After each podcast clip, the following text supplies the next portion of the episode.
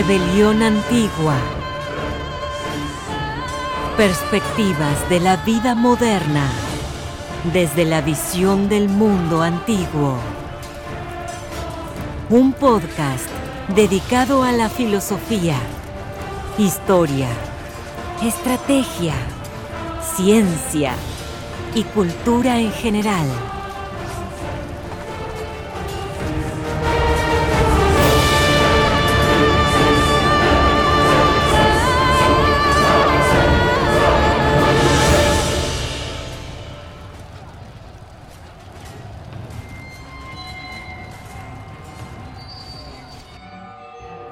Amílcar, cuando yo era apenas un niño de nueve años, al salir de Cartago rumbo a España, sacrificó varias víctimas a Júpiter óptimo máximo.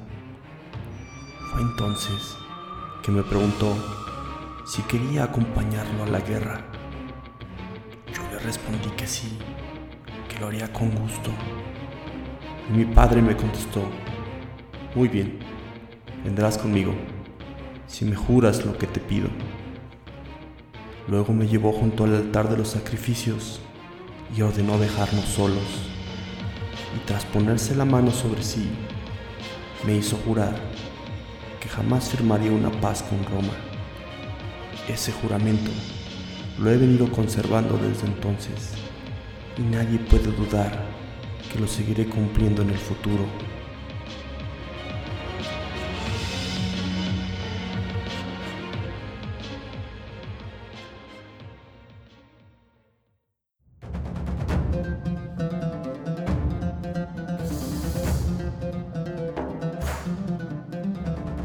Bienvenidos a un nuevo episodio de Rebelión Antigua.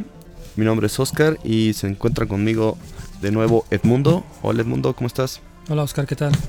En esta ocasión veremos a Aníbal de Cartago, eh, el terror de los romanos. Eh, platicaremos sobre su vida, hablaremos sobre sus batallas, eh, sobre la estrategia y por qué es tan, tan importante hacer eh, planeación, por qué es tan importante fijar objetivos, por qué es tan importante eh, tener metas a largo plazo en los cuales nos lleven al triunfo total, y no solamente eh, las famosas victorias pírricas que ustedes ya conocerán en el lenguaje popular, pues no se refiere a una victoria que no te lleva a alguna meta más grande, ¿no? sino una muy pequeña.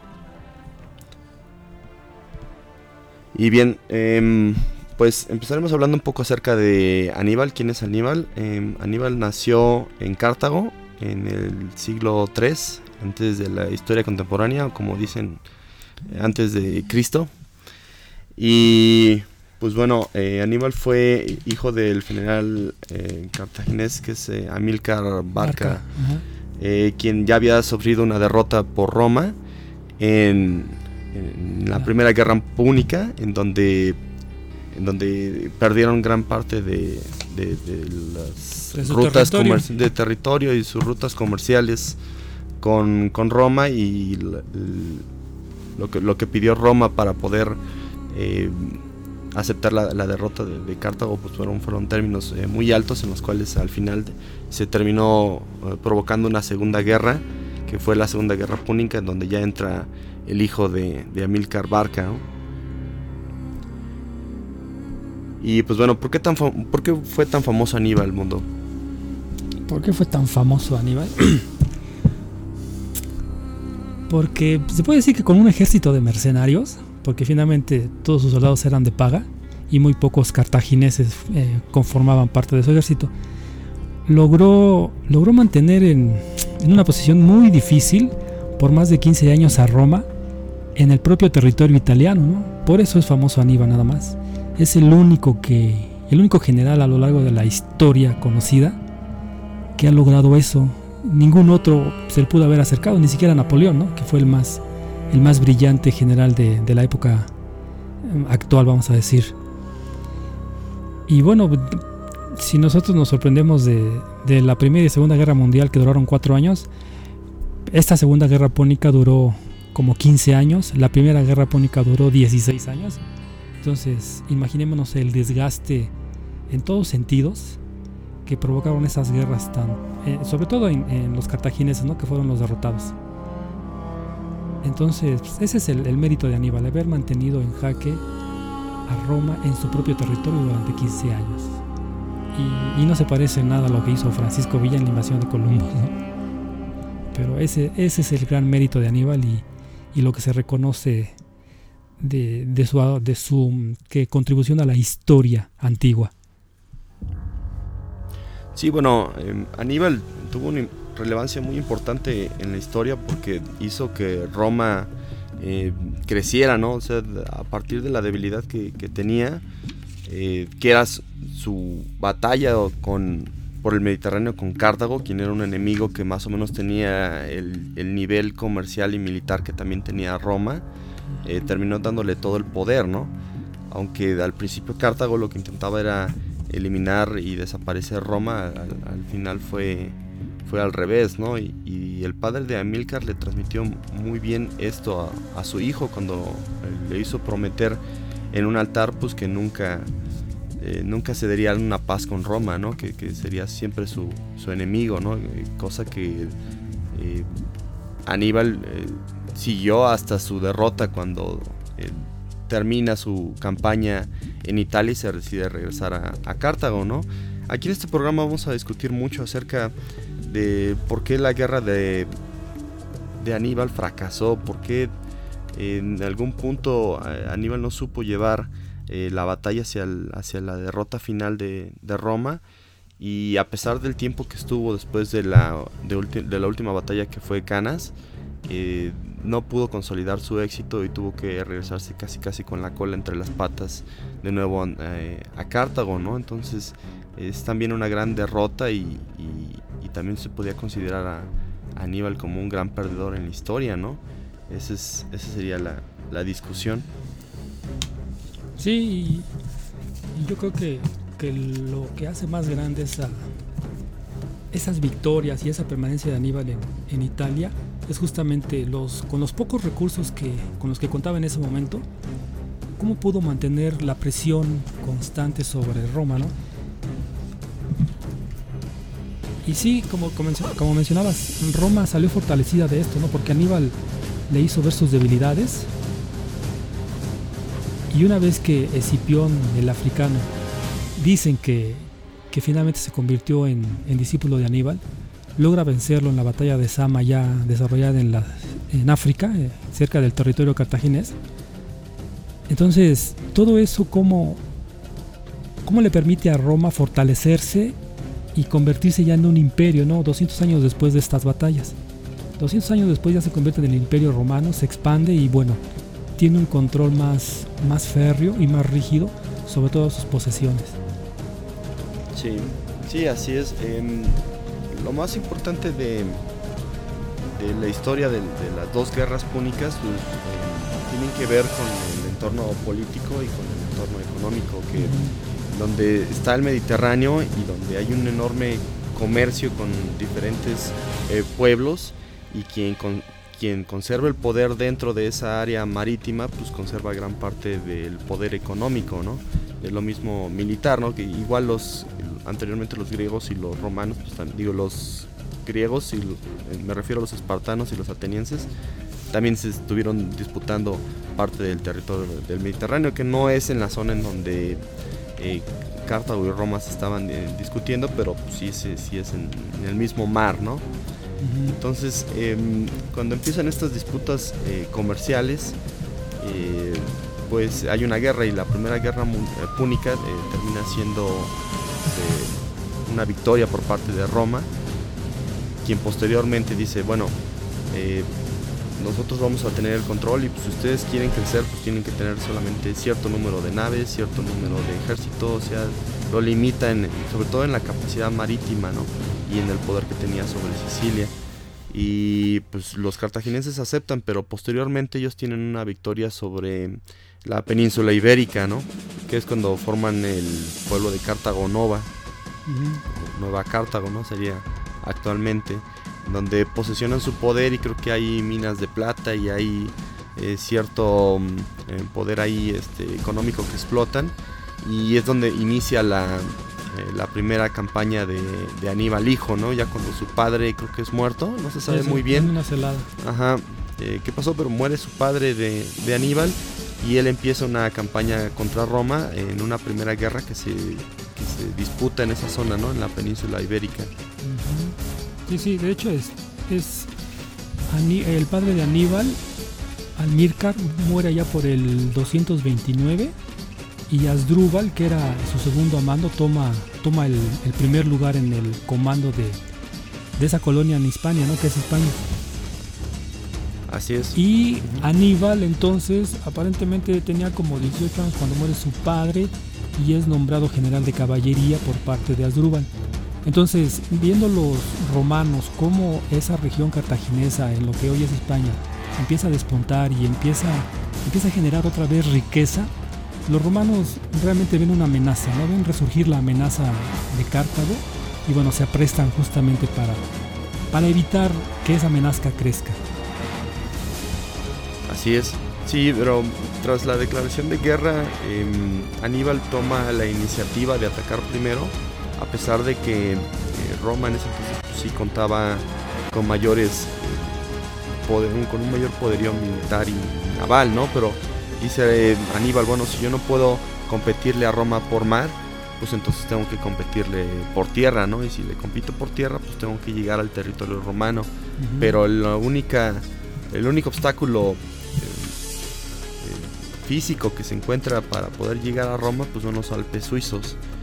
Y, sabe Aníbal que si cruza los Alpes suizos y si tiene el valor suficiente para poder eh, hacer que su ejército llegue de forma inesperada por un lugar en donde para los romanos es una barrera natural, eh, pues podrá sorprender a los, a los romanos y tomar ventaja en, la guerra, ¿no? Y es lo que hace, ¿no?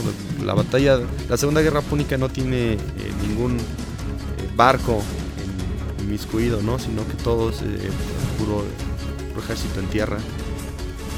Sí, sí. Y, bueno, lo que comentábamos respecto a, cómo Roma empieza a tomar medidas para evitar un, conflicto nuevo con Cartago.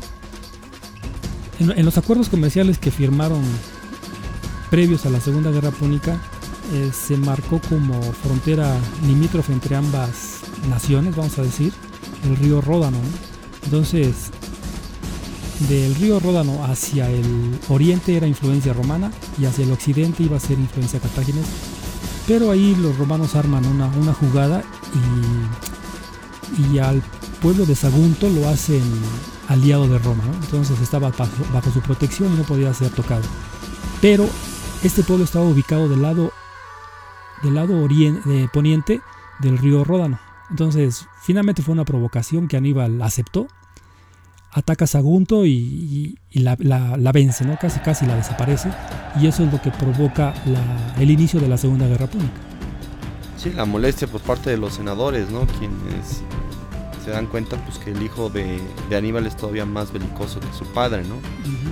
Y mientras ellos estaban esperando una reacción de Cartago por, los medios en los que había iniciado la Primera Guerra Púnica, pues se encuentran con que es otro tipo de guerra, ¿no? Que será por medio de, la tierra, ¿no? Y, créeme que lo, interesante de, este inicio de, la guerra de Aníbal es que cruzar los Alpes con elefantes y con un enorme ejército y con pueblos que no están ni de parte de Roma ni de parte de Cartago, es todo un reto porque ya de por sí el, clima y las condiciones meteorológicas no son eh, las mejores y todavía encontrarte con pueblos que se oponen a que, a que cruces por su territorio, porque hay, hay, hay, una parte de la Segunda Guerra Púnica en donde eh, Aníbal eh, simplemente se, pelea con estos, pueblos, ¿no? que son parte de los pueblos eh, franceses, ¿no? por ahí. Sí, los celtas, celtas, en ese momento. Ajá, en ese momento eran los, los celtas. Me imagino que algunos incluso se le llegan a unir a, Aníbal, ¿no? Porque pues más que nada son escaramuzas que tiene en el trayecto hacia, hacia Roma, ¿no? Sí, exacto. Y bueno, es, ese paso de, los Alpes, los celtas lo conocían y de hecho en algún momento algunas de las tribus eh, em, eh, empiezan a unirse con él y le indican o le hacen saber que realmente hay un paso, que no es fácil, ¿no? Y sobre todo con, con ese inmenso ejército, las bestias de carga, los elefantes, el equipamiento que tenían para soportar las bajas temperaturas a esas alturas de, montaña, entonces sí era un paso realmente difícil. Y yo creo que eso fue la primera proeza de Aníbal, ¿no? El, cruzo, cruce de los Alpes, justamente para llegar a, la, a las espaldas de Roma. Y, Roma, después de la, derrota de Sagunto, envía una flota para que desembarque en la costa mediterránea de España, ¿no? Tratando de impedir que Aníbal salga de su territorio y, bueno, evitarse una, una conflagración mucho mayor. Pero bueno, no lo logran, llegan tarde estas naves al mando del el padre de Escipión, el que sería Escipión el africano, el vencedor de Aníbal ya en la última batalla de esa Segunda Guerra Púnica. Sí, sí, posteriormente hay una confrontación ¿no? con, eh, con Roma, una batalla pequeña. Eh, me parece que sí es la batalla de, de Trevia, ¿no? Sí, es la primera. Ajá, la batalla de Trevia en donde muere su muere el padre de Escipión. Uh -huh. y no, creo que resulta herido, no, no alcanza ¿Resulta a morir. herido? Lo rescatan. Uh -huh. Lo rescata, ¿no? Uh -huh. Pero eh, de todas maneras, eh, su hijo ya empieza a notar eh, las grandes desventajas que tenía Roma frente al ejército, el ejército cartaginés, ¿no? Sí, sí, exacto. El, el, nombre del padre es, es um, Publio Cornelio Escipión, ¿no? Y en ese entonces eh, Escipión, el hijo, tenía como 15 años y apenas empezaba a, a hacer carrera o, o, a prestar su servicio en el ejército romano. Sí. Eh, esta batalla, pues bueno, eh, es más que nada una escaramuza, ¿no? Porque participan no menos de 10.000 hombres, ¿no? Son como 2.000 o 3.000 hombres en, en, la primera batalla contra otros 5.000, 7.000 en, en, en, del lado romano, ¿no? Y, y, la batalla más importante después de esa, pues es la que eh, continúa, en donde eh, madrugan a los, a los romanos, ¿no? Ajá. Sí, aquí... Parece que es la batalla de Tesino, ¿no? Sí, pero previo a eso está el, en el cruce de, de, los, de los Alpes y de los Pirineos por parte de Aníbal, ¿no? Uh -huh. uh, las estimaciones que se tienen son como de 60.000 soldados entre infantería y caballería, ¿no? Aparte de bestias de car y elefantes. Sí, el ejército total, ¿no? Sí, sí, de, de Aníbal, ¿no? Que no, no, hemos encontrado cifras que, que nos digan cuál fue la pérdida de, de esos, eh, de esos eh, integrantes de su ejército ya cuando arriban a las tierras de Italia, ¿no? Pero sí, sí era una, una un, un, contingente bastante considerable, ¿no? Sí, es el ejército total con el que llega eh, Aníbal, ¿no? Sin embargo, hay que tomar en cuenta que, que parte de sus bestias de batalla, los elefantes principalmente, pues mueren en el camino a, a los Alpes, entonces Aníbal ya llega eh, no más de una docena de elefantes eh, a Roma, uh -huh. de los 30 o 40 elefantes con los que sí, cerca debió de haber 40, cerca de 40. Uh, debió haber partido, ¿no? Eh, entonces la prim las primeras guerras, que es principalmente la de Tesino y la de Trevia, eh, se dan con, con elefantes. Aunque posteriormente pues creo que nada más le queda un, un solo elefante a Aníbal y, y luego se queda sin, sin ninguno, ¿no? Sí, sí, sí. Sí, sí, finalmente logra, mejor dicho, los romanos ya no, no tienen que enfrentarse a ese a esa arma de batalla de, de, los cartagineses y bueno, ya es una, vamos a decir, una lucha más pareja, ¿no? Entre infantería y caballería de ambos bandos. Pero sí, como, como mencionas, ¿no? La primera batalla de del río Tesino, ¿sí es? Sí, la de Tesino es la escaramuza y la de Trevia es la que es un poco ya es mayor. Una batalla más en forma. Ajá, sí, más en forma. Sí, porque ya hay, ya hay oportunidad de planear eh, el escenario de batalla, ¿no? Escoger el territorio y, definir cuál va a ser la estrategia que, Aníbal va a utilizar pues para enfrentar la batalla, ¿no? Que se le viene encima. Sí, en ese entonces eh, uno de los elementos principales de, las confrontaciones que tiene Aníbal con los romanos eh, es la sorpresa, ¿no? Sí son batallas en donde toma por sorpresa a los romanos, los obliga a pelear y en la batalla de, de Trevia, pues bueno, incluso los, los, hace cruzar el río, ¿no? En la, en la, madrugada en condiciones muy deplorables, ¿no? Entonces no llegan en la mejor condición anímica para pelear con él y eso él eso lo sabe y, y toma esa debilidad como eh, como, como fuente de triunfo, ¿no? Contra, contra los romanos, porque pues ahí eh, pierden. Eh, por ahí tienes el número de cuántos murieron en la, en la batalla de, de Trevia. No, pero se contaban por miles, miles, miles, ¿no? Pero aquí, aquí, aquí hay una cosa importante, ¿no? En ese momento de la Segunda Guerra Púnica, que es el año 218 a.C., Roma ya tenía alrededor de 500 años de fundada, ¿no? Ya en ese momento de, de la Segunda Guerra Púnica ya era, era una república. Entonces, durante 500 años de vida, en ese, hasta ese momento, Roma, ¿qué había, había hecho para lograr mantener el control durante todos esos cinco siglos de esa región itálica? ¿no? Entonces, ya tenía un ejército profesional, tenía una estrategia de, de combate y de batalla que le había funcionado, y eso era lo que hacía temible al ejército romano, ¿no? a las legiones su, su, profesionalismo en la batalla. Entonces era algo contra lo que Aníbal se iba a enfrentar. Entonces posiblemente en esta primera batalla los romanos muy sobrados de sí mismo pensaban que, que era una batalla más y que iban a salir victoriosos otra vez. A, partir de muchas batallas que ellos habían combatido y vencido al enemigo. Entonces justamente ahí es lo que hay que revisar por parte de la estrategia de Aníbal de qué se valió para hacer frente a un enemigo tan poderoso y con tanto prestigio y con tanta confianza en sus legiones. Sí, aquí lo interesante de, de Trevia es que mmm, Aníbal lo que hace es que toma eh, caballería eh, numida y a los espías galos para poder eh, sorprender a los romanos en su campamento. Y una vez que los, que los hostiga en el, en el campamento romano, se retira y hace que los romanos eh, se levanten forzosamente y persigan a, a Aníbal, ¿no? Eh, y pues la fuerza con la, que con, con la que combaten son aproximadamente los romanos, son como 20.000 infantes romanos, 4.000 jinetes auxiliares y 3.000 eh, aliados galos. Eh, sin embargo, las bajas pues, en combate sí fueron aproximadamente entre 16.000 y 18.000 eh, romanos eh, contra los 20.000 infantes pesados, que se incluyen celtas, iberos, africanos, y en las que pues, las bajas son, son, altísimas para Roma, ¿no? entre 15.000 y 20.000 muertos. apenas hay unos 10.000 sobrevivientes que posiblemente eran legionarios y las bajas de Aníbal son casi nulas, ¿no? O sea, básicamente eran celtas, así, soldados que apenas habían incorporado, incorporado con, con, Aníbal, ¿no? Sí, la composición del ejército cartaginés que comandaba Aníbal era púnicos, que eran los cartagineses, iberos, celtas, libios y númidas, estos dos últimos de la parte africana, ¿no? Entonces, siempre las luchas de, que presentó Aníbal contra Roma, el ejército cartaginés siempre estuvo en, en desventaja no numérica.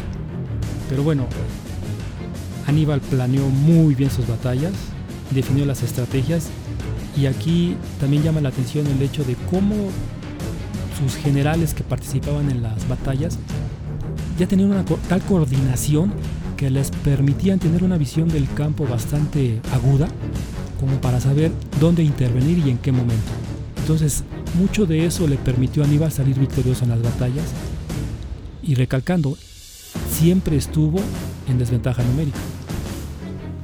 Sí, sí, sobre todo que no estaba en su territorio, ¿no? Que el, el problema del abastecimiento de las líneas eh, era algo que Aníbal tenía que resolver constantemente, ¿no? Entonces no tenía opción de quedarse parado en un lugar porque se... Blanco fijo. Sí, se quedaban en una posición débil en la que podían eh, no ofrecerle agua, no ofrecerle comida, no ofrecerle refugio a sus soldados y, lo ponía en una posición débil, ¿no? Por lo que Aníbal lo que tenía que hacer era seguir avanzando, seguir obteniendo recursos por la fuerza o, o por la voluntad de los pueblos que decidieran eh, unirse a él, ¿no? Uh -huh, uh -huh. Sí, sí, más, más, adelante en el transcurso de esta Segunda Guerra Púnica en el territorio italiano, ya se veía que los romanos adoptaron la estrategia de tierra arrasada, ¿no?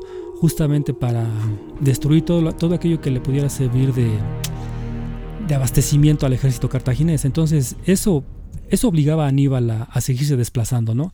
A no presentar un, un, blanco fijo.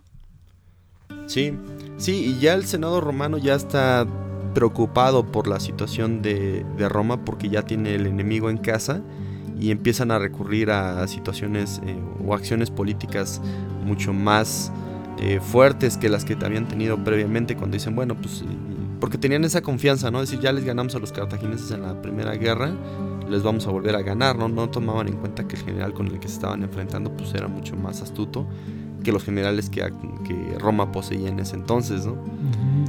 y, lo que hace, pues bueno, es, nombrar a dos eh, cocónsules, ¿no? A dos, eh, se pueden decir, dictadores. Eh,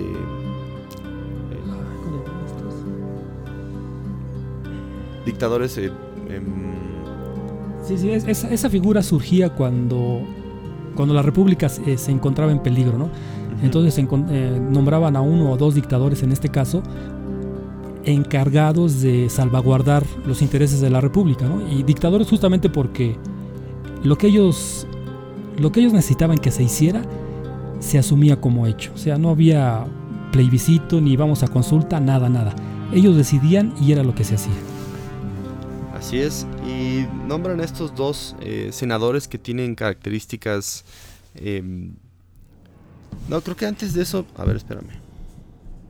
No, sí, ya son, son dos, este... Son dos. Es, uno es Escipión y el otro es Sempronio Longo. Sempronio Longo. Pero previamente habían nombrado a uno nada más, ¿no? Que era el que tenía esta estrategia de, de pelear sin enfrentarse directamente. Ah, no, ese es, Fabiano y eso, eso, eso, es después. Después. ah, es, creo que es, es después de Canás, cuando nombran a Fabio, a Fabio, a Fabio, a Fabiano y justamente su estrategia de no presentar combate ni, ni hacer caso de las provocaciones de Aníbal es lo que le permite mantener la situación bajo control de alguna manera. Pero bueno, eso es posterior a, la batalla de Trevia. Sí, entonces aquí tenemos a dos eh, senadores eh, quienes tienen estrategias de batalla totalmente distintas. Eh, en un día está, está manejando el ejército uno y en el otro día está manejando el ejército el otro.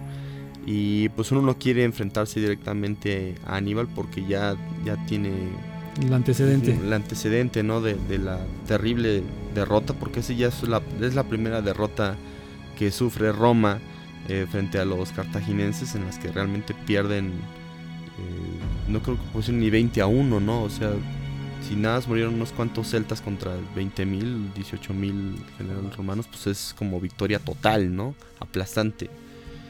Entonces, eh, Aníbal sigue avanzando, Aníbal, Aníbal sigue obteniendo territorio, sigue sacando recursos de la tierra. los romanos, pues bueno, esperan encontrarlo, y, decir, bueno, pues eh, una vez que llegues a, a, las condiciones eh, más favorables para nosotros, pues en ese momento te, eh, te enfrentamos, ¿no? Em, previo a la batalla de, Lago Trasimeno. Nada más, déjame, déjame decir algo respecto a esta, a esta batalla del lago Trevia. Aquí la, la, estrategia o sorpresa que utiliza Aníbal para para esta batalla es, bueno, Aníbal ya había decidido la, hora de la lucha, ¿no? Que iba a ser en, antes del amanecer de, del siguiente día. Esta batalla tuvo lugar en diciembre del año 218 a.C. Entonces Aníbal había decidido que la batalla iba a ser por la madrugada, ¿no? Antes de amanecer. Para eso, según se narra en los libros, eh, prepara su ejército, ¿no? Los alimenta. En diciembre en Europa de ser muy frío. Entonces los alimenta, su cuerpo los, de, sus soldados se cubren de aceite para guardar calor, porque la idea es atacar a los romanos cruzando parte del lago, ¿no? Entonces, eso agarra a los romanos por sorpresa, no preparados, no con, la ropa no adecuada para la batalla en ese momento. Entonces es, es la estrategia que Aníbal decide utilizar. Pero decide utilizar primero por el entorno, ¿no? Es decir, el clima que prevalecía en ese momento. Segundo, por el descanso que le había dado sus tropas primero y el poco descanso que ya tenían los romanos. Porque, bueno, estaban durmiendo a esa hora y levántate rápido para, para entrar en batalla, ¿no? Entonces, desde ahí ya empezamos a ver el pensamiento de Aníbal en cuanto a decir, ¿qué tengo para vencer a mi enemigo? ¿Qué es aquello con lo que cuento y cómo lo puedo utilizar? ¿Cómo puedo hacer la combinación de todos esos elementos que estoy considerando para, para mi plan estratégico y poder presentar una batalla que me permita salir, mejor dicho, poder definir un plan de batalla que me permita salir triunfador. Sí, a nivel le da importancia a, todas las condiciones de, del entorno, ¿no? No, no solamente la fuerza de, de, su ejército, que es el, lo que el error, el gran error de Roma, ¿no? Decir, bueno, nuestro ejército es más ordenado, más fuerte, eh, tiene mayor poder y ya te hemos vencido previamente, ¿no? Que es decir, bueno, tengo esa victoria previa y pues voy a enfrentarte eh, y a ganar, ¿no? Es como esa confianza ya obtenida sin tomar todas las condiciones que Aníbal ya había considerado, ¿no? Incluso el clima, ¿no? Que en, en, varias, en varias ocasiones ayuda a Aníbal a que el clima lo, eh, lo, vuelva a su favor, ¿no? Y, Roma no tenía esa habilidad eh, estratégica, o bueno, sus generales no tenían esa habilidad estratégica para, para considerar, bueno, es que este cuate me puede sorprender y me va a madrugar y pues voy a perder, ¿no? sí, sí, sí, sí. Para tener una, una idea actual de, de, esta, de esta, de estos enfrentamientos entre estos dos enemigos, es la, la pelea entre Batman y Superman, ¿no? La fuerza contra la inteligencia, ¿no? Entonces, ¿quién, quién sale vencedor ahí? Y bueno, aquí para estamos encontrando aquí información que ya habíamos recabado. Eh, nada más en cuanto al número de elementos del ejército de Aníbal. ¿no? Cuando Aníbal sale de Cartago, o de nuevo Cartago, hoy Cartagena en España, en mayo del 218, sale con alrededor de 100.000 soldados para, para realizar el cruce de los Alpes. Cuando cruza los Pirineos, que es otra cadena montañosa de esa misma zona, ya solo lo hace con 60 mil, con 60 mil soldados. Entonces en ese cruce de los Alpes, aparentemente sucede que pierde 40 mil soldados. Ahora, cuando enfrenta en la batalla de Trevia al ejército romano, lo hace con alrededor de 40 mil soldados, entre infantería y caballería. Entonces, es, interesante cómo, cómo después de, esa pérdida en esta, en, en esta primera batalla del lago de Trevia, donde nada más cuenta como con 40.000 soldados, después de haber perdido 60.000 soldados, considerando los que salieron de nuevo Cartago, él sigue adelante con sus planes, ¿no? Dice, bueno, ¿qué tengo en este momento? ¿Cuáles son mis elementos? ¿Y qué puedo hacer con ellos? ¿Qué sí puedo lograr con ellos? Sí, sí, y pues es su primera gran victoria, ¿no? Que, posteriormente se, se traduce en otras eh, dos batallas, ¿no? No sé si quieras ya empezar con la batalla del, lago Trasimeno. Eh, esta se dio en el año 2017. Así es, en marzo. En marzo, más o menos. Entonces, em, previo a esa batalla, pues ya Aníbal había entrado eh, a Roma. Estaba llegando a una zona en donde podía haber tratado de invadir una ciudad romana y sin embargo no lo hizo. Lo que empezó a hacer fue a hostigar al, general que se encontraba dentro de esta ciudad, eh, protegiéndola, diciéndole, pues este, si no quieres pelear conmigo uno a uno, pues voy a incendiar todo lo que tengas a tu alrededor para, para provocarte, ¿no? Exacto. En ese punto el general dice, pues, pues si quieres batalla, pues te la voy a dar, ¿no? Y lo va a perseguir a, Aníbal, ¿no? Porque este cuate no, no acepta la batalla al, principio y pues hace como que está huyendo, ¿no? Hace como que está huyendo. Y es creo Cayo Flaminio, ¿no? Es el que... Sí, son dos también. Cornelio Servilio Gemino y Cayo Flaminio. Entonces eh, llega Cayo Flaminio a la batalla de Trasimeno que se da en el lago Trasimeno eh, a una hora en la que la niebla es muy espesa y en el que el general observa que las fuerzas eh, cartagineses están mucho más lejos de lo que realmente están, ¿no?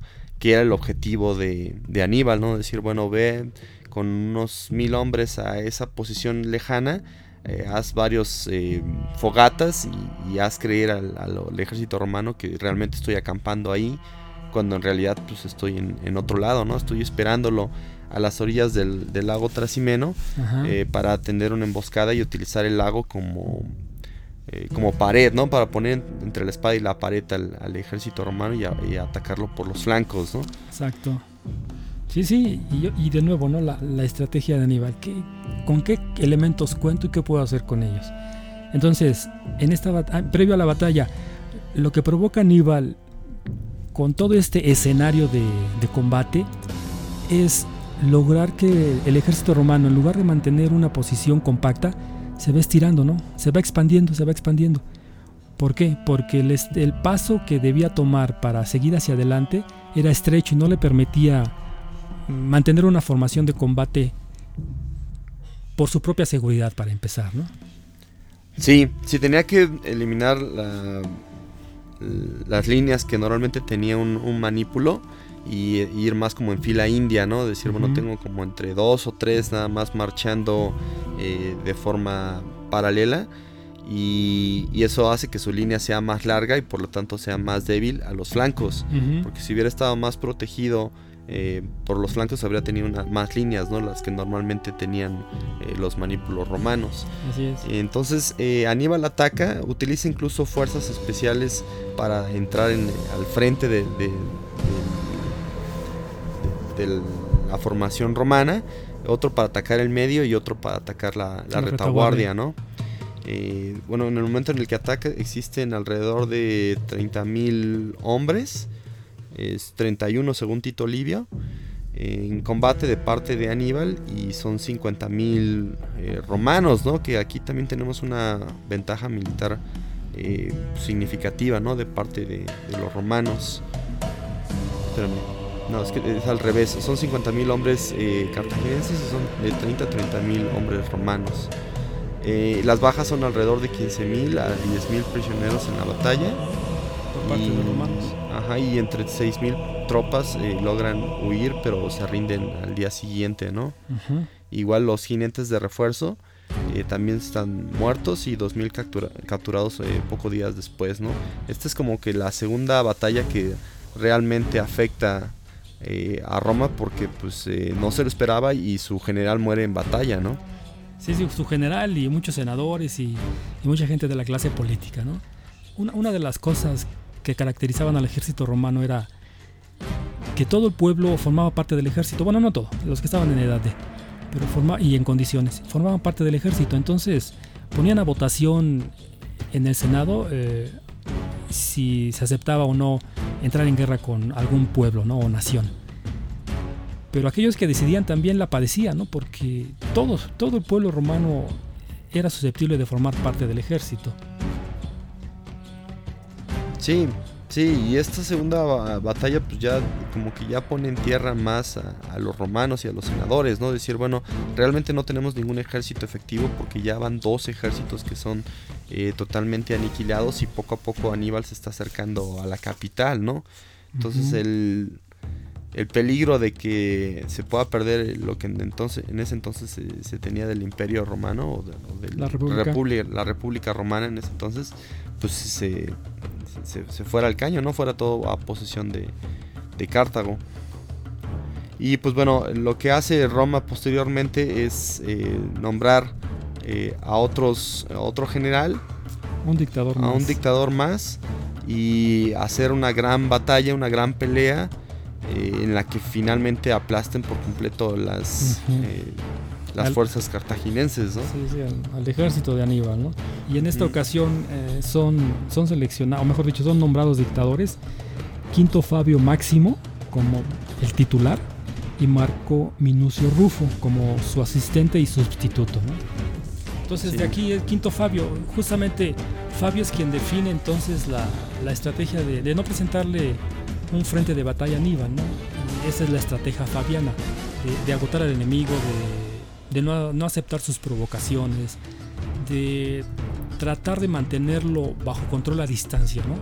Entonces otra vez el ejército romano se divide en dos justamente para ir cercando y reduciendo los espacios de maniobra del ejército cartaginés. Sí, de hecho la, la táctica fabiana eh, se le conoce también como guerra de desgaste uh -huh. y es una guerra que, bueno, eh, Fabio hizo un análisis completo, fue de los primeros generales que empezó a hacer un análisis completo acerca de las condiciones del famoso net assessment que dicen los gringos, ¿no? donde se ven las posiciones a favor y en contra de enemigos y, de uno propio, ¿no? y decir, bueno, ¿qué es lo que tienen ellos, qué es lo que tengo yo? y cuáles son las posibilidades de, de triunfo. ¿no? Y dice, pues Aníbal no, no puede triunfar porque no puede reabastecer sus líneas. Entonces, entre más desgastado esté, entre más tiempo pase, entre más molestos o más, divisiones políticas haya dentro de su mismo ejército, eh, pues más débil será y más fácil será aplastarlo, ¿no? Y si él no puede reabastecerse y tener eh, las fuerzas necesarias para poder eh, acabar con, con, la capital por medio de armas de asedio, pues eh, simplemente no va a poder eh, vencernos, ¿no? Entonces simplemente hay que esperar a que él mismo se, se pudra, ¿no? Él mismo se, se, desgaste estando en un territorio ajeno y finalmente se, se, retire, ¿no? Pero pues esto no es la manera de pelear de Roma, ¿no? Los romanos les gusta la confrontación directa, les gusta ser prácticos y les gusta también entrar en guerra, ¿no? Que una fortaleza romana se convierte en una debilidad precisamente en esta campaña contra Aníbal. Sí, exacto. Y les venía resultando, ¿no? Dando cierta confianza pues a Roma esta, esta batalla, aunque sí, como bien mencionas, había generales y senadores que no estaban de acuerdo con ello y sí buscaban y, querían una confrontación directa para, para intentar terminar con ese problema. Sí, y pues bueno, eh, posteriormente eh, se forma un ejército de 70.000 generales soldados. soldados romanos, perdón, eh, y se enfrentan en Canas, ¿no? que es la, la, batalla más conocida y más popular de, uh -huh. eh, de sí. la Segunda Guerra Púnica. ¿no? Sí, sí, y, y esta, esta parte, ¿no? Como seguramente dentro de, del ejército romano, muchos generales estaban dedicados a, estudiar, ¿no? De qué manera poder vencer a este ejército invasor que no les presentaba una batalla de acuerdo a los, cánones, a los cánones de combate de la época, ¿no? Porque en los libros que hemos consultado encontramos que, que después de, la, de estas guerras púnicas y, y más allá cuando ya Cartago es desaparecida de la faz de la tierra, todos los escritos al respecto menosprecian el trabajo de, Aníbal, ¿no? Y sí se, se menciona en estos libros que, que no le reconocían en esa época las estrategias de combate o el genio militar de Aníbal, porque pensaban que no peleaba con reglas, que no, no había honor en sus batallas. Pero bueno, aquí era, era ganar o morir, no era ganarse el favor de los dioses ni la fama que podía otorgar la historia, ¿no? sino era, era ganar o morir. Y otra vez, ¿con qué elementos contaba cada una de las partes? ¿De qué manera los podía combinar y utilizarlos para lograr vencer al enemigo? Entonces ahí Aníbal se las ganaba, ¿no? De calle. Sí, sí, yo creo que la Segunda Guerra Púnica vuelve a los romanos más prácticos, ¿no? Y uh -huh. toda esa practicidad, practicidad se ve reflejada en el general africano Escipión. el Escipión, ¿no? Porque Escipión es el que dice, bueno, vamos a tratar de copiar las estrategias de, de Aníbal y usarlas en, en, su contra, ¿no? Uh -huh. eh, la batalla de Canas, pues bueno, es la batalla más importante de la Segunda Guerra Púnica es la que por fin crea una balanza, o parece que crea una balanza entre, el, entre los cartagineses y los romanos. Eh, tenemos ahí a dos comandantes, uno es el Cayo Teresio Barrón y el otro es Lucio Emilio Paulo. Uh -huh. eh, Barrón es el que quería hacer una guerra directa contra Aníbal, quería enfrentarlo en el campo de batalla y aplastarlo por completo, ¿no? Mientras que Lucio Emilio Paulo pues, era un poquito más eh, calculador y pues, estaba pensando en en otra estrategia un poquito más inteligente, ¿no? Que, fuera, que no fuera la fuerza bruta directa contra, contra Aníbal, ¿no? En Canas tenemos alrededor de 86.400 y 87.000 hombres, 16 legiones romanas y 40.000 hombres de infantería pesada de parte de Aníbal, 6.000 de, de infantería ligera y 8.000 de caballería, según los datos que tengo aquí. Y pues bueno, ¿Por qué Canas es una de las batallas eh, más importantes de la Segunda Guerra Púnica e incluso es una de las batallas más importantes de la historia? Esta, esta batalla es considerada como una, una batalla de aniquilamiento. No era solamente vencer al enemigo, sino aniquilarlo, ¿no? acabar con él. Y eso oh, de alguna manera es muy sangriento, pero bueno, para los estándares de la época era algo que ocurría continuamente. Entonces eso es lo que le hace lo que le da fama a Aníbal, ¿no? Lo que se le reconoce en primera instancia en esta batalla, cómo después de tener un eh, establecer un combate o entablar un combate en una proporción de 2 a 1 en contra de él, logra vencer a una fuerza mayor de, que, la que él tenía, pero de nuevo, la estrategia que define para lograr vencer a un, a un enemigo que lo supera en número. Sí, y pues las posiciones que tenemos en la batalla de Cana, pues, eh, en la parte central está la caballería hispana y la gala. Eh, la infantería africana está por los flancos, eh, junto con la caballería, con la misma esta caballería númida, ¿no? que, es una, que es una de las fuerzas más poderosas que tiene Aníbal, ¿no? Sobre todo porque tiene mayor habilidad táctica y mayor habilidad militar frente a la caballería romana, ¿no? Que en ese entonces todavía no desempeñaba un, papel tan importante como lo hace posteriormente en la historia, ¿no? quien, es más importante en ese entonces pues es la, infantería. ¿no? Y Aníbal se coloca en el centro. Eh, esta es una forma de V en la que Aníbal sabe que el centro es la parte donde va a ser presionada eh, por, por, medio del, ejército eh, romano y pone a sus fuerzas eh, más poderosas en estos flancos, eh, tratando de, crear como una gran pinza, ¿no? que es el movimiento de las pinzas que, se logra en canas, ¿no? Es una, es una estrategia envolvente, pero aquí lo, que llama la atención es eh, la estrategia que, que, define Aníbal para esta batalla es, sí, vamos a rodearlos, pero no, no voy a... Parece esa maniobra de de encierro para el ejército romano, no lo voy a hacer desplazando la las caballería que tengo a mis costados o en mis alas. Yo no lo voy a desplazar hacia adelante pretendiendo lograr eh, cercar al ejército romano. Lo que voy a hacer es que mi centro sea flexible, se vaya, se vaya recorriendo hacia atrás, cediendo terreno, sin mover mi caballería. Entonces, en determinado momento, el mismo enemigo, por su propio pie, entra a esa trampa. Entonces, la caballería que está en los costados del ejército de Aníbal se cierran nada más y ya logran la, la maniobra de envolvimiento para, para el ejército romano. Sí, y una parte importante de la batalla de Canas es eh, la derrota de toda la caballería por completa de, los romanos, porque la caballería pudo haber abierto espacios entre las fuerzas eh, de, infantería, pero no lo logra porque simplemente está totalmente derrotada y cuando la caballería eh, Ibera y Gala eh, derrota a los romanos, regresa a cerrar por completo el, este, este, este, cerco de, envolvimiento, dejando completamente sin salida a los romanos, quienes también habían cambiado su posición y habían hecho que los soldados estuvieran más cerca, más cerca uno de otros para poder ganar potencia, ¿no? Es decir, bueno, tenemos a todos estos romanos cercanos y tenemos como un gran puño, ¿no? Donde va a pegar muy fuerte de frente pero si algo se le enfrenta a los flancos o por detrás es completamente débil, ¿no? Posición que habría sido más fortalecida si, si estos manípulos romanos hubieran estado mucho más amplios, ¿no? Sí, exacto, exacto. Entonces, los romanos esperaban romper el centro con ese, con ese golpe de puño, ¿no? Pero no contaban con que, ¿qué sucedía si, si en lugar de encontrar una pared, encontraban algo más flexible, mucho más flexible? Ese golpe no iba a tener el impacto esperado. Entonces justamente eso fue lo que, lo que definió Aníbal.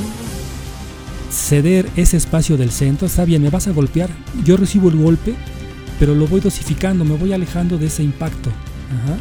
Entonces tú con el impulso que traes, te vas a meter más y te vas a dejar ir porque no tienes manera de controlar a la masa de hombres que viene empujando ese puño. Entonces, al reducirse el, espacio de maniobra que esa parte central del ejército romano pudo haber tenido, pues ya no podían utilizar sus armas y quedaban a merced de. Entonces fue, eso fue el acabose, porque entonces ya la, la caballería de Aníbal lo rodea por ambos lados y empieza el aniquilamiento de, este nuevo ejército romano. Sí, el otro dato interesante es que la batalla fue iniciada eh, por Barrón. Cayo Terencio Barrón fue el que dice, no, vamos a, generar esta batalla de canas.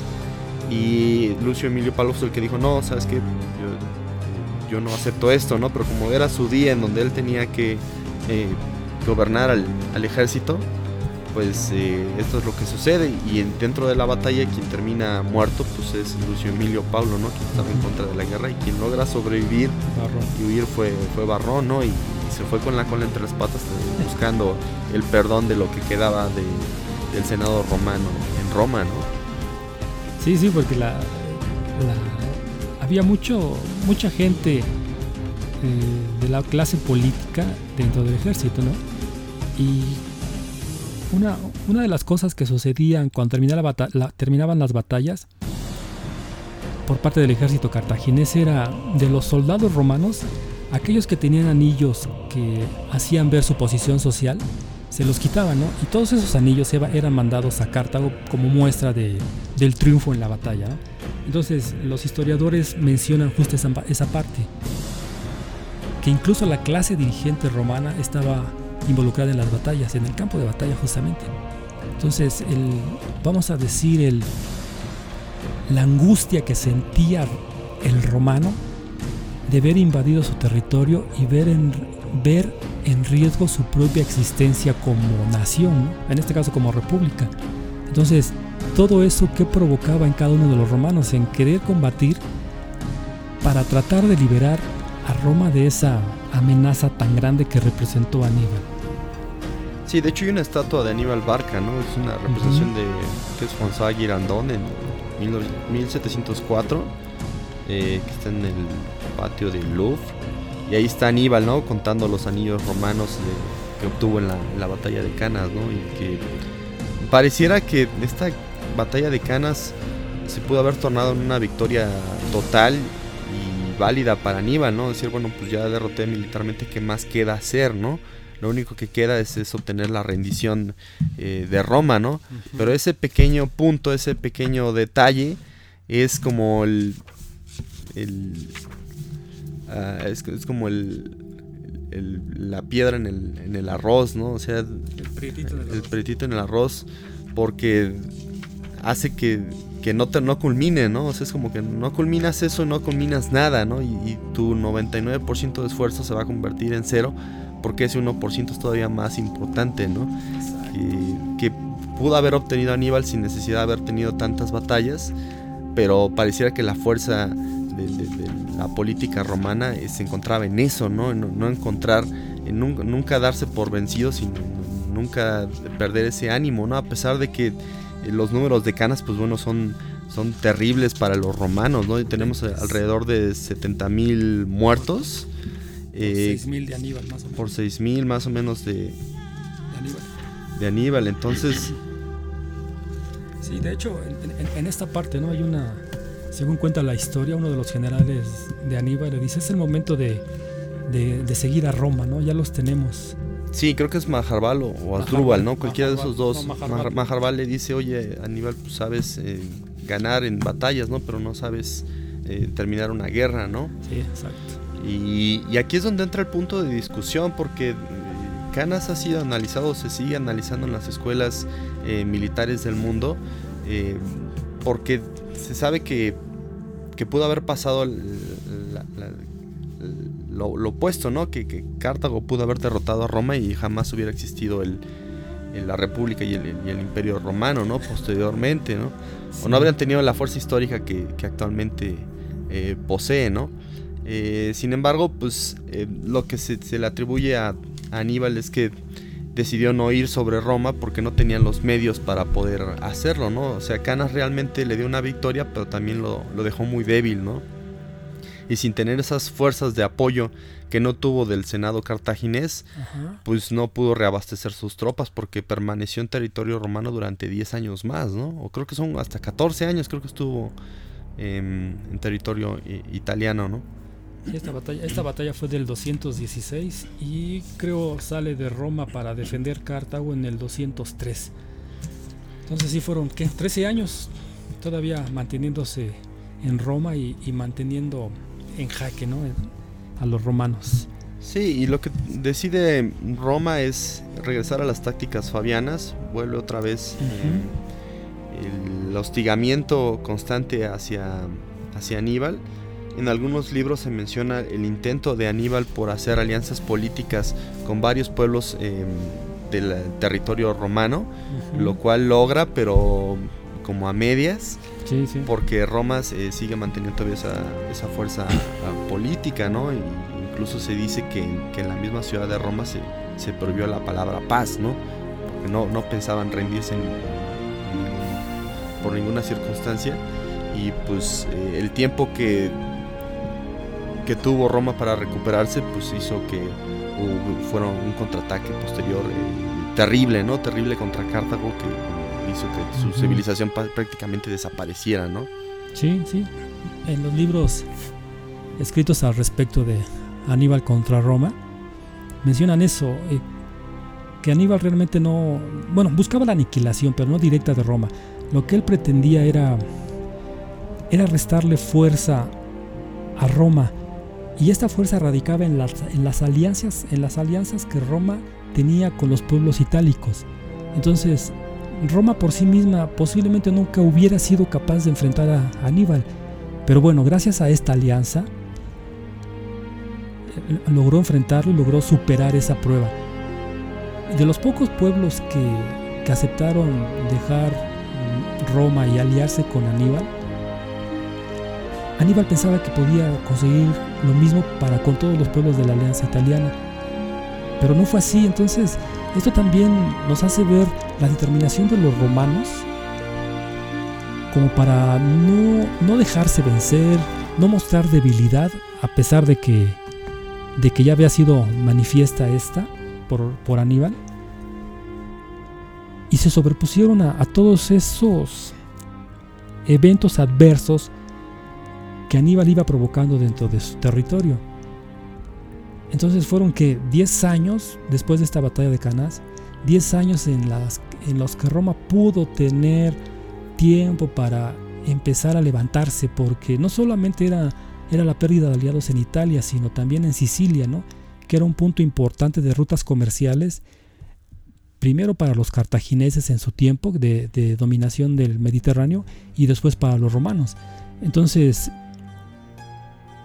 Posiblemente aquí lo que le ayudó a, Roma fue entender las estrategias de Aníbal y diseñar nuevas estrategias para enfrentar a este enemigo. Entonces, lo que hicieron fue cambiar el centro de gravedad de la guerra, ya no en Italia, sino pasarlo primero a, la, isla de Sicilia y a islas adyacentes, y después transportarlo a, a África, ¿no? que era donde estaba ubicado Cartago.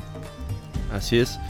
Sí, y los romanos pues van ganando poco a poco eh, inteligencia y van observando el panorama político de, Aníbal, que, realmente no puede obtener apoyo, ¿no? Si, si hubieran llegado más fuerzas, otros 50.000 hombres cartagineses al territorio de Italia por fuerzas navales o incluso de nuevo por fuerzas eh, por, tierra, eh, probablemente Roma habría estado en otra posición, pero nunca vio que sus fuerzas crecieran eh, se mantuvo durante varios años eh, hostigándolo y haciendo lo que simplemente se fuera de, eh, Roma y posteriormente pues se da ese contraataque que, que hace que, Cartago caiga, ¿no? Porque en el, territorio que Cartago mantenía en, África pues no era tan grande y tan amplio como lo tenía en Roma en, Italia, ¿no? En, esa península, ¿no? La península estaba como cercada, ¿no? En, donde no se podía uno ir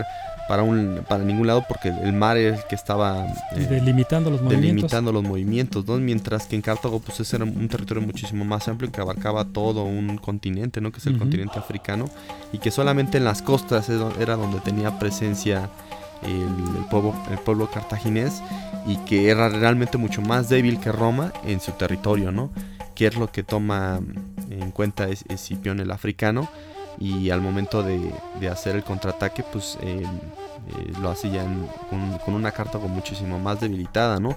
Y con un Aníbal también frustrado, ¿no? Frustrado de que su gran campaña que requirió de mucho esfuerzo, de mucha coordinación, de, mucho poder, eh, incluso carismático, ¿no? Porque los romanos eran todos parejos, eran totalmente homogéneos, ¿no? Mismas armas, eh, mismo, misma ropa, misma lengua, misma, misma constitución, ¿no? Que eso debería haberle dado una fortaleza a, Roma, mientras que los cartagineses pues tenían gente de diferentes pueblos que hablaban otros idiomas, que se, tenían otras formas de hacer guerra y que eh, Aníbal tuvo el, poder para poder mantenerlos eh, unidos, ¿no? Frente a un frente común, ¿no?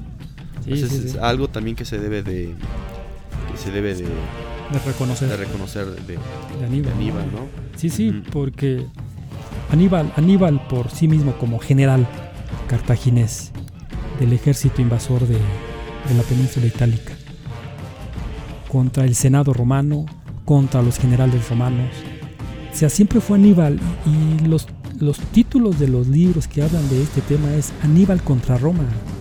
O sea, es un solo personaje contra toda una nación. Sí, no se habla de los cartagineses contra, contra Roma, porque realmente ningún senador cartaginés o militar eh, tiene esta habilidad táctica y estratégica que tiene Aníbal y es una gran debilidad, pero también del lado romano solamente hasta Escipión el africano es que se encuentran con un general de su tamaño, pues eh, Aníbal, porque todos los generales que derrota en Trasimeno, que derrota en Canas, pues mueren, ¿no? O sea, y ahí demuestran su, desventaja, ¿no? De su inferioridad eh, mental, ¿no? Psicológica frente, frente a Aníbal, ¿no? Entonces son también debilidades de, de Roma que al final, por ejemplo, el Senado termina siendo más poderoso en Roma en Cartago, porque Cartago a lo mejor pudo haber incluso habido envidias, ¿no? Decir, bueno, eh, si, si, si Aníbal logra por completo la victoria en Roma, va a regresar ya como, como el, el, hombre de, de gobierno el hombre fuerte indiscutible en, Cartago, ¿no? Y también quizás trataron de detenerlo desde el Senado, ¿no? O sea, hubo, muchas cosas políticas que atoraron a Aníbal en años posteriores, ¿no? Sí, y, eso hace, hace más... hace darle más reconocimiento a las batallas ganadas por Aníbal en Italia. Cómo después de no contar con elementos suficientes o sobrados para lograr dominar al ejército contrario, se mantiene y permanece en Italia durante 16 años, a pesar del poco apoyo que pudo haber recibido del Senado cartaginés. Y bueno, e-, esa es su historia, ¿no? Habría que ver la, la historia del Senado, del Senado cartaginés respecto a la Segunda Guerra Púnica. Pero bueno, desafortunadamente no creo que haya información de, de esos temas y es, es complicado conocer las razones, pero finalmente eran seres humanos también con sus propias pasiones y debilidades. Y lo que mencionaba ahorita Oscar respecto al papel de Aníbal, cómo Escipión al paso de los años logra vencerlo. Y ahorita me recuerdo que eh, en, el ajedrez mencionan que Capablanca perdió el campeonato mundial en 1925 más o menos en manos de Alexander Alekhine pero gracias a que Alekin se dedicó al menos 8 años a estudiar el estilo de juego de Capablanca. Y, es, y solo de esa manera logró, logró derrotarlo y hacerse del campeonato mundial de ajedrez. Entonces aquí pasa lo mismo con Escipión, ¿no? A pesar de que Escipión logra vencer a Aníbal ya en, en las tierras africanas, en la batalla de Sama, finalmente Escipión le debe el triunfo a las enseñanzas indirectas de Aníbal. Entonces eso incrementa más el genio de Aníbal. Sí, sí, bueno, lo que sucede eh, posteriormente, la, Segunda Guerra Púnica es muy costosa. O sea, hay alrededor de 400 pueblos destruidos y más de 500 mil romanos muertos. O sea, es, en términos, por ejemplo, de la Segunda Guerra Mundial se podría decir que fue casi igualmente... ¿Destructiva? Sí, sí, destructiva y costosa, ¿no? De decir, bueno, fue una victoria pues que a los romanos sí les, eh, les valió y les costó 10 años, ¿no? Posteriores a la campaña de Aníbal para poder regresar en la, en la batalla de Samas, ¿no? Que es la última batalla en donde vemos a Aníbal como general, ¿no? Quien ya los senadores eh, pues ya acuden a él porque es la única arma fuerte y la única carta y el único as que siempre ha tenido o que tuvo eh, Cartago, ¿no? Y, donde dice, pues, pues trata de rescatar lo que ya echamos a perder, pues porque lo que tú ya hiciste en la batalla ya desapareció, ¿no? Ahora es una nueva Roma, es una Roma que ya aprendió de ti, que incluso utiliza una táctica muy, mm, no sé si decirlo evidente, pero curiosa para derrotar a los elefantes eh, cartagineses, ¿no? Que cuando los cartagineses, los, elefantes cartagineses se lanzan hacia las tropas eh, romanas en Sama, por lo único que hacen los, soldados es hacerse un lado, ¿no? Darles el paso, ¿no? Y los elefantes pues se siguen de, derecho y no, no, tienen esa capacidad que a lo mejor tenían los caballos de, dar vuelta y, aplastarlos, ¿no? Y, con eso acaban con una de las fuerzas de, de, Aníbal, ¿no? Quien intenta ganar contra este Escipión y que ya está muchísimo más consolidado y fortalecido, tanto del lado político como del lado militar. Y, pues simplemente sufre una, derrota, ¿no? No le queda a Aníbal más que huir, ¿no? Sí, sí, esta es justamente la última batalla, pero previo a eso ya Escipión había participado en otras, ya tenía cierta experiencia o mucha experiencia. Y bueno, la recuperación italiana romana se empieza a dar desde Italia, luego desde en la parte de España, en la parte de las islas del Mediterráneo, Sicilia, Córcega, todas estas, eh, todas estas, estos pueblos habitantes de esas islas que ya se habían aliado con los cartagineses empiezan, empiezan a ser reconquistados por los romanos y bueno, ahí los romanos aprovechan para hacer un escarmiento, ¿no? me traicionaste y para que no me vuelvas a traicionar y que sirvas de ejemplo para, para otros pueblos, ¿no?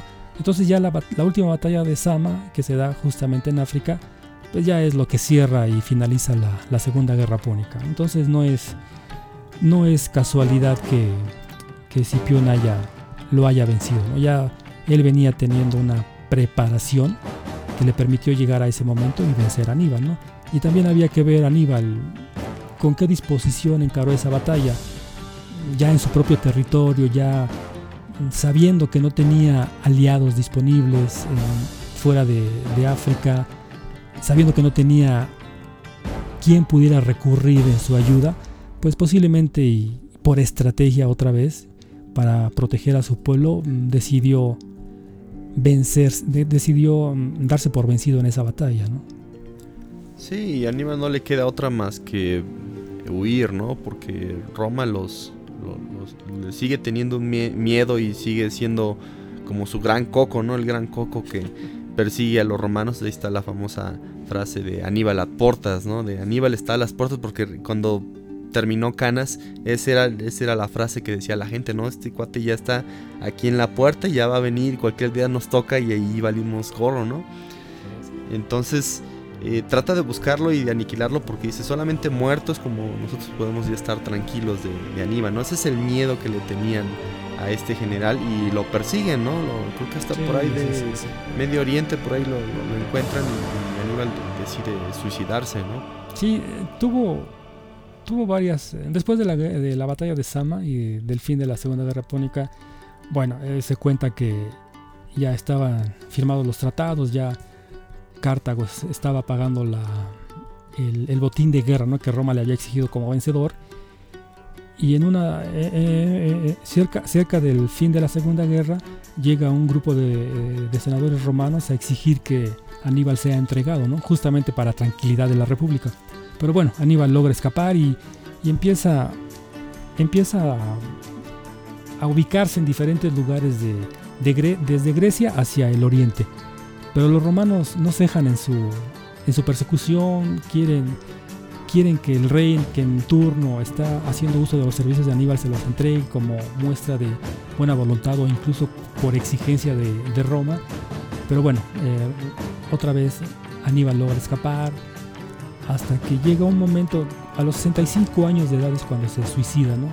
Supongo yo que cansado de, de esa persecución, de ese no poder tomar cierto desquite de, de todo lo que sucedió en esa guerra púnica porque a pesar de que en los reinos donde era invitado y donde se le consideraba su opinión para preparar batallas, nunca realmente tuvo mando de, hombres.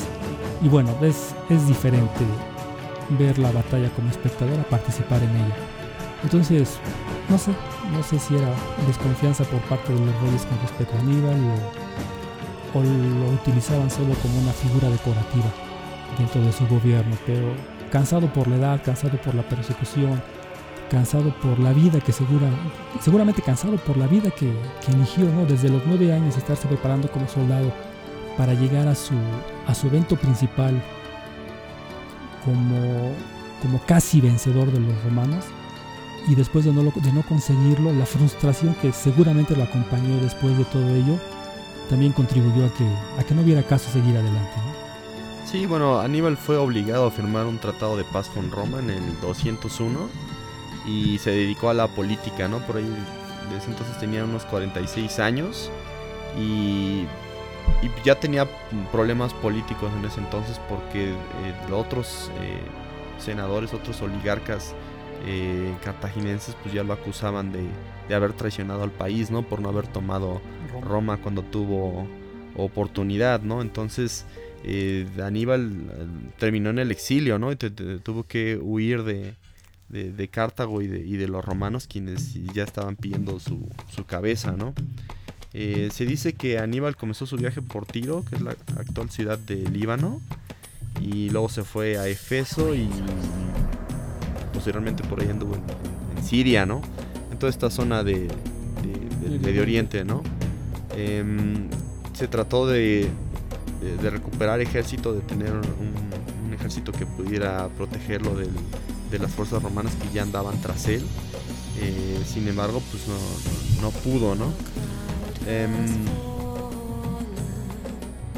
pues bueno, posteriormente eh, Aníbal se puso, dice aquí, al servicio de, de Prusias I, que estuvo en una, guerra que le dicen que es soberano hebelístico. Bueno, el punto es que este que Aníbal al final termina suicidándose, ¿no? Todo toma veneno y ya por fin los, los romanos se quedan eh, felices, ¿no? De que se acabó su, su gran enemigo, ¿no? Sin embargo, es el legado que dejó y esas batallas pues, todavía siguen siendo parte del análisis porque involucran eh, no solamente cuestiones militares sino también cuestiones políticas, cuestiones eh, territorios, cuestiones de alianzas, eh, cuestiones políticas entre ambos bandos, las debilidades por ejemplo de, de la política cartaginense contra la debilidad de, de la política romana, eh, las actitudes que se toman posteriormente y pues bueno hay mucho, ¿no? Hay mucho dentro, dentro de de esta Segunda Guerra Púnica que analizar y que tomar en cuenta para eh, batallas posteriores, ¿no? Porque es probable que, ciertos errores, ya sea políticos o tácticos, se volvieron a, repetir en guerras posteriores, ¿no? Sí. Es, mucha la, la enseñanza que cuestiones, primero militares, estratégicas, y esa estrategia también llevada a la política, ¿no? Entonces, realmente a mí me parece que además de la aportación de Aníbal a la historia universal, es la aportación de Aníbal a Roma. Y otra vez, como en, en el ejemplo del ajedrez, dicen que el mejor exponente del, del ajedrez ruso es Bobby Fischer. Sí. Sí, bueno, hay otras menciones que existen de, de, Aníbal en, libros eh, contemporáneos, este Robert Greene habla acerca de, de, Aníbal, eh, especialmente en, las 48 leyes del poder, donde dice que pierde batallas pero gana la guerra, ¿no? Y el ejemplo clásico es, la, campaña de Aníbal, ¿no? Ganó muchas batallas pero al final terminó, perdiendo la guerra, ¿no? En, su libro de las eh, 38 estrategias de, de, guerra, pues uno habla de dice de la estrategia del centro de, de gravedad, ¿no? Uh -huh. Y bueno, aquí eh, mencionamos lo que dice eh, este Robert Greene. Eh, dice, bueno, a menudo lo que separa a un general mediocre de uno superior no son sus estrategias o maniobras, sino su visión. Simplemente ven el mismo problema desde diferente ángulo. Librado del yugo de la convención del general superior, da naturalmente contra, con la estrategia correcta. Los romanos estaban deslumbrados por el genio estratégico de Aníbal. Acabaron por temerle tanto que las únicas estrategias que podían usar contra él eran la dilación y la prevención. Escipión el africano simplemente veía las cosas de otra manera. En cada oportunidad fijaba su atención no en el ejército enemigo, ni siquiera en su líder, sino en el pilar de apoyo que lo sustentaba, su vulnerabilidad crítica, Sabía que el poder militar no residía en el ejército mismo, sino en sus cimientos, las cosas que lo sostenían y hacían posible, el dinero, las provisiones, la aceptación pública, los aliados, buscaba esos pilares, esos pilares y los derribaba poco a poco. El primer paso de Escipión fue a ver Hispania, no a Italia, como el centro de gravedad de Aníbal. En Hispania la clave era Cartago Nova. No persiguió los diversos ejércitos cartagineses, sino que tomó Cartago Nova y dio un vuelco a la guerra. Entonces Aníbal, privado de su principal base militar y fuente de abastecimiento, tuvo que fiarse aún más de su otra base de apoyo, Cartago misma, con su riqueza y recursos. Así Escipión llevó la guerra a África. Atrapado cerca de Útica, indagó que le daba al enemigo su poder en esa situación y vio que no eran los ejércitos, sino la posición que habían asumido. Si lograba hacerlo salir de esa posición sin perder hombres en una batalla frontal, las delicadas partes nobles de Cartago quedarían expuestas.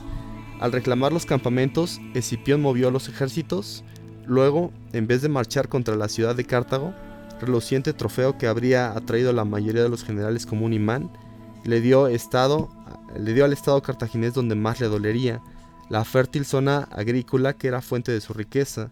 Por último, en lugar de perseguir a Aníbal, hizo que éste fuera tras él, hasta un área en medio del país donde estaría privado de refuerzos y apoyo. Escipión desequilibró tan completamente a los cartaginenses que su derrota en Sama fue definitiva. El poder es engañoso. Si imaginamos al enemigo como, un boxeador, tendemos a concentrarnos en sus puños, pero más que de sus puños depende de sus piernas. Una vez que éstas se debilitan, él pierde el equilibrio y no puede escapar del otro pugil. Está sujeto a agotadores intercambios y sus puños gradualmente pierden fuerza hasta que se le noquea. Cuando analices a tus rivales, no te distraigas en sus puños. Participar en cualquier intercambio de puñetazos en la vida o en la guerra es la cumbre de la estupidez y el desperdicio. El poder depende del equilibrio y el apoyo. Así que descubre qué mantiene en pie a tu enemigo y recuerda que lo que lo mantiene en pie también puede hacerlo caer. Una persona como un ejército suele obtener su poder de tres o cuatro fuentes simultáneas. Dinero, popularidad, maniobras hábiles, alguna ventaja particular que la ha fomentado. Destruye una y tendrá que depender más de los demás. Destruye estas y estará perdido. Debilita las piernas de un boxeador y se aturdirá y vacilará y cuando lo haga no tengas piedad, ningún poder puede sostenerse sin sus piernas. Esa interpretación que hace eh, Robert Greene de la Segunda Guerra Púnica pues es como eh, muy interesante, ¿no? Decir, bueno, la gran fuerza bruta que, que utilizó Aníbal, que tiene una validez en la guerra, pues no fue suficiente porque no contó con todos aquellos eh, elementos o atributos que sí tenía Roma y que al final, como mencioné anteriormente, Escipión el africano sí lo tuvo. Ahí fue donde doblegó por completo Aníbal al tomar sus, sus fuentes de abastecimiento, al tomar sus fuentes Mm, eh, de, poder y atacarlo en una zona en donde solamente habían dos, dos posiciones que podían mantenerlo, ¿no? Cartago Nova y que, que, era eh, la, otra Cartago, ¿no? Cuando pierde las dos, la gran debilidad de Aníbal se ve mm, expuesta y ya solamente había que dar un, golpe que ya fue militar, ¿no? Y este golpe militar es el que acabó por completo con, con el, imperio cartaginés, ¿no? Sí, sí. De hecho, en la parte final de, de la estancia de Aníbal en, en Italia, estuvo en Capua mucho tiempo. Y, justamente cuando Roma decide no presentar batalla en el frente italiano, sino en las posesiones de los cartagineses en Hispania, es que invade Nueva Cartago. Asdrúbal, el hermano de Aníbal, trata de enlazarse con él, también cruzando los Alpes, pero la comunicación entre ellos dos es interceptada por los romanos y mandan a un ejército romano a luchar contra Asdrúbal, donde Asdrúbal muere y el ejército es aniquilado, ¿no? Entonces, eso cambia el, el panorama de la, de la, parte final de la Segunda Guerra Púnica para Aníbal. Una vez que los romanos han logrado de nuevo someter y tener bajo control todas esas áreas que Aníbal había, había logrado arrebatarles, es que de nuevo deciden que el frente de batalla ahora va a ser en África. Y con eso ya es la puntilla ¿no? para, para los movimientos que Aníbal había realizado desde España hasta la, la parte final de Italia. Sí, así es. Eh, pues bueno, no sé si quieras agregar algo más, mundo Creo que hicimos un buen recuento de esta Segunda Guerra Púnica y, principalmente de la vida de, de, Aníbal, que es como lo más importante. Eh, y si no, pues bueno, estaríamos terminando este episodio. Yo creo que nada más, de nuevo reconocer el, el genio de este personaje de la historia universal, ¿no? que después de 2200 años seguimos hablando de él.